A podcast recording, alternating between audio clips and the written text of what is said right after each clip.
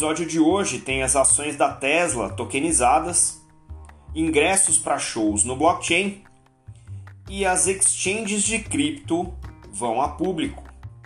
Eu sou Maurício Magaldi e esse é o Block Drops, o primeiro podcast em português sobre blockchain para negócios.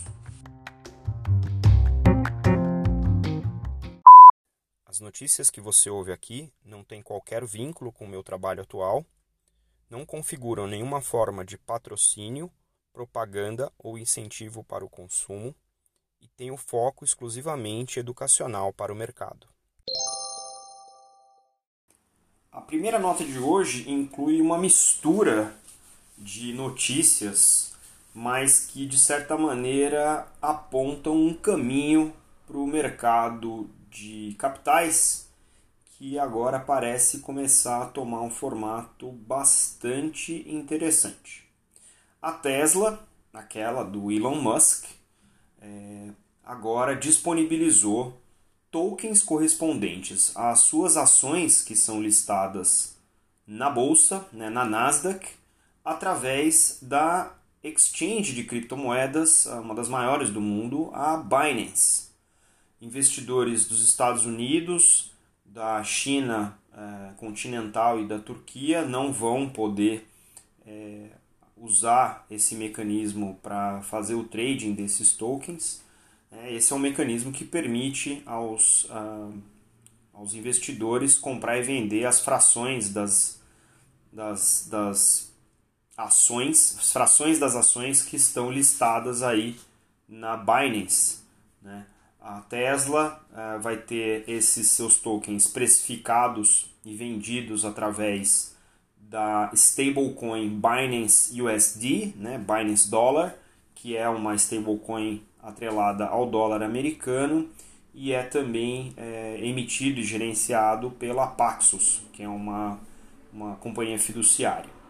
Esses tokens de ação é, um, é quase que uma demonstração, né, uma, uma, uma, uma prova de conceito aí, para assim dizer, de como a gente conseguiria, através do processo de tokenização, fazer ah, uma transferência de valores de maneira muito mais integrada, muito mais é, sem atrito e com custo muito mais acessível, sem comprometer essas questões de compliance ou segurança, de acordo aqui com o relato, né, o comentário do Changpeng Zhao, que é o CEO da Binance.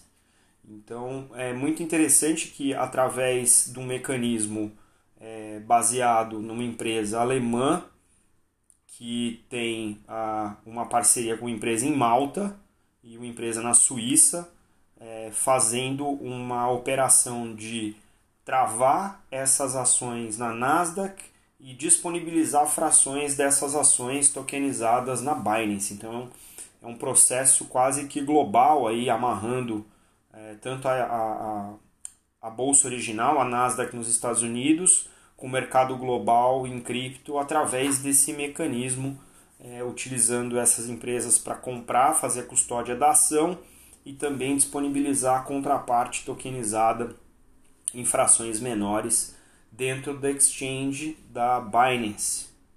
Então isso tudo está amarrado aí nessa, nessa cadeia de empresas e na blockchain da Binance também, utilizando aí a, o Binance USD. A ideia aqui é que uh, o mercado uh, acomode né, essa oferta e também gere aí um valor em mercado secundário, inclusive quando a Nasdaq não estiver funcionando. A Nasdaq tem horário tradicional né, das bolsas, mas o mundo é, da comunidade cripto roda 24 horas por dia, 7 dias por semana, 365 dias por mês, e essa é uma das vantagens aqui. Segundo a nota ainda, esses tokens de ação podem ser fracionados até um centésimo da ação original. Né? Isso significa que as frações ficam acessíveis a partir aí de 70 dólares, né? que é o valor aí aproximado é, e um token uh, de até um décimo de uma única ação da Tesla. Então, bem interessante aí esse, esse modelo. Obviamente, é, isso não é nada novo, fração de ação é uma prática é, de mercado de capitais já tradicional, através de fundos e operações como ETF. Né? Existem é, companhias de corretagem que fazem essas frações de maneira controlada, de outras maneiras. Aqui o interessante é o uso da tokenização no blockchain através desse mecanismo da Binance, oferecido pela Binance. Tomara que isso pegue, porque realmente vai facilitar bastante o acesso a investimento no mercado de capitais é, de diversos investidores em diversos níveis, utilizando esse tipo de estrutura para popularizar e democratizar o acesso ao investimento. A segunda nota de hoje tem um pouco a ver com o rock and roll.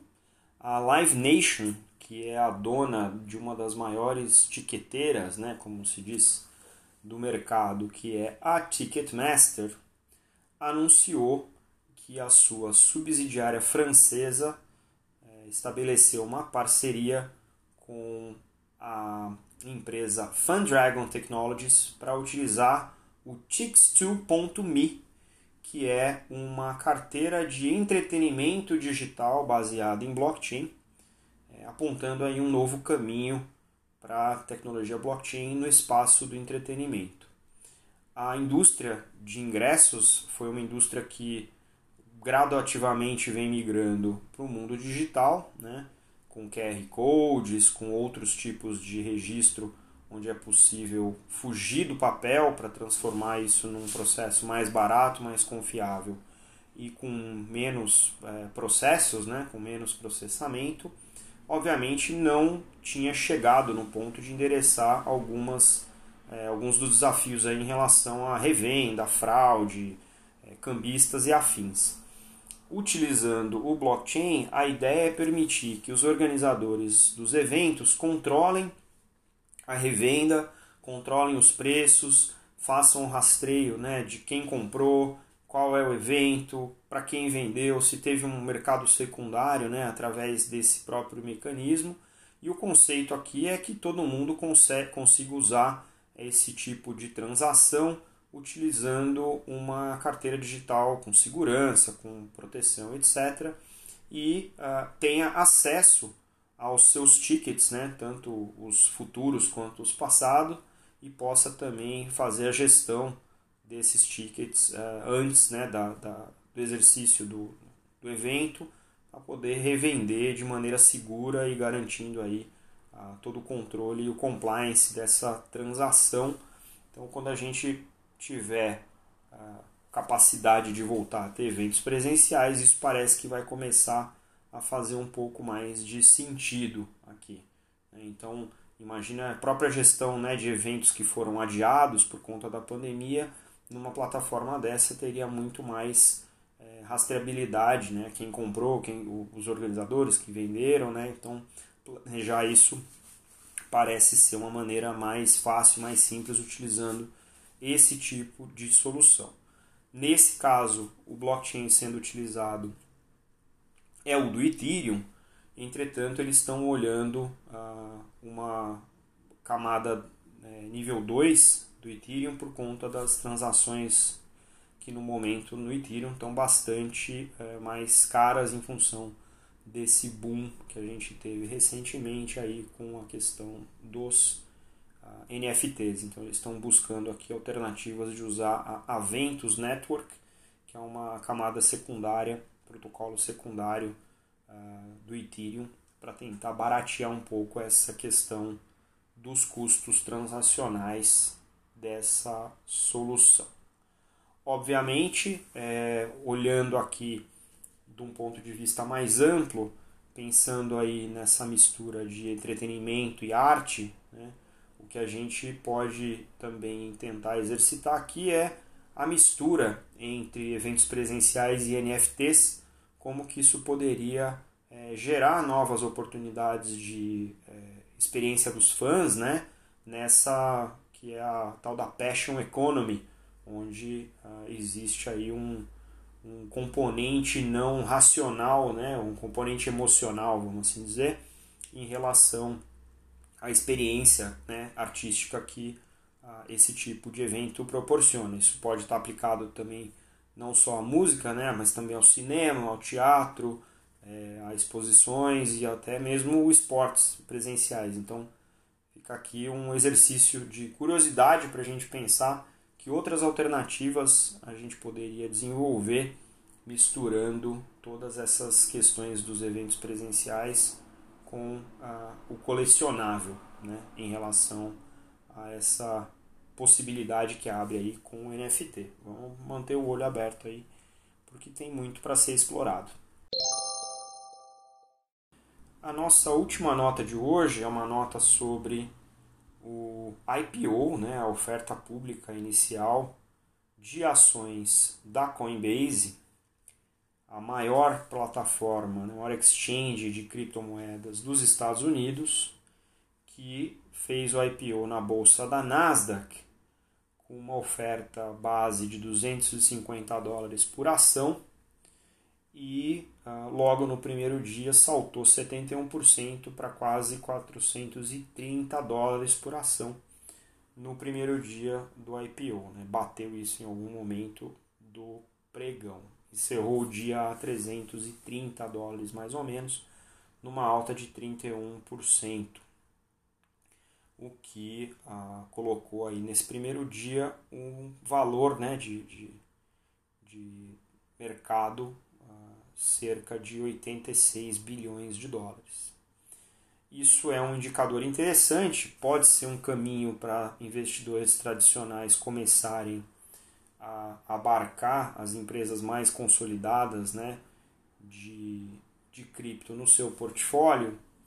E, curiosamente, na mesma semana, a gente recebeu a notícia de que o mercado Bitcoin é, cujo CEO Reinaldo Rabelo, que a gente já teve aqui num Block Talks, falando com ele sobre infraestrutura de mercado de capitais, anunciou também que está trabalhando com o apoio de diversos bancos para preparar o seu IPO, né? É, em termos de exchange, é, vai ser a primeira exchange a ser negociada é, numa bolsa provavelmente aqui no Brasil seria a B3. Né? O mercado Bitcoin é a maior uh, exchange de cripto da América Latina. Recebeu recentemente, a gente até chegou a comentar aqui, um aporte de vários fundos de investimento para sua expansão internacional. Então isso mostra que as empresas que tiverem eh, desse espaço cripto é, mais seriedade no trato com o regulador e com compliance regulatório tem também bastante chance de se lançar no mercado listado, no mercado aberto e conseguir aí é, uma captação expressiva. Né? A, a, o teste de valuation que os bancos parceiros do mercado Bitcoin estão fazendo é entre 10 bilhões e 15 bilhões de reais, o que dá aí 1 bilhão e meio a 2 bilhões de dólares né, no câmbio. Mas eu acho que esse movimento é interessante e eu gostaria muito de fazer uma provocação, é, se não é hora né, de uma dessas exchanges, uh, de repente, fazer o IPO né, de maneira já tokenizada. A gente acabou de ver aqui um equivalente né, do Tesla Token lá na Binance. Por que não fazer o IPO da própria bolsa na bolsa, tokenizando as suas ações uh, dentro do próprio, da própria infraestrutura? Então, essa talvez seja uma possibilidade. Então, fica aqui a dúvida ou a provocação e a gente segue acompanhando esse mercado porque isso é um bom indicador do grau de maturidade do mercado de capitais tradicional né, na aceitação desses, uh, dessas operadoras da nova web, né, da web 3.0.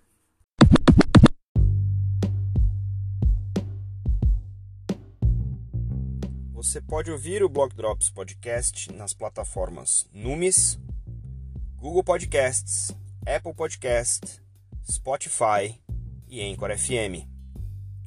Entre em contato conosco através do e-mail blogdropspodcast.gmail.com no Instagram Block Drops Podcast e no Twitter Block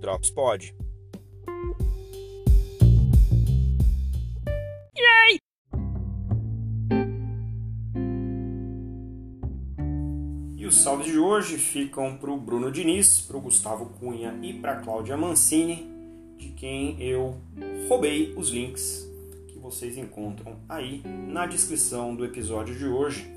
A gente fica por aqui. Até a próxima. Tchau.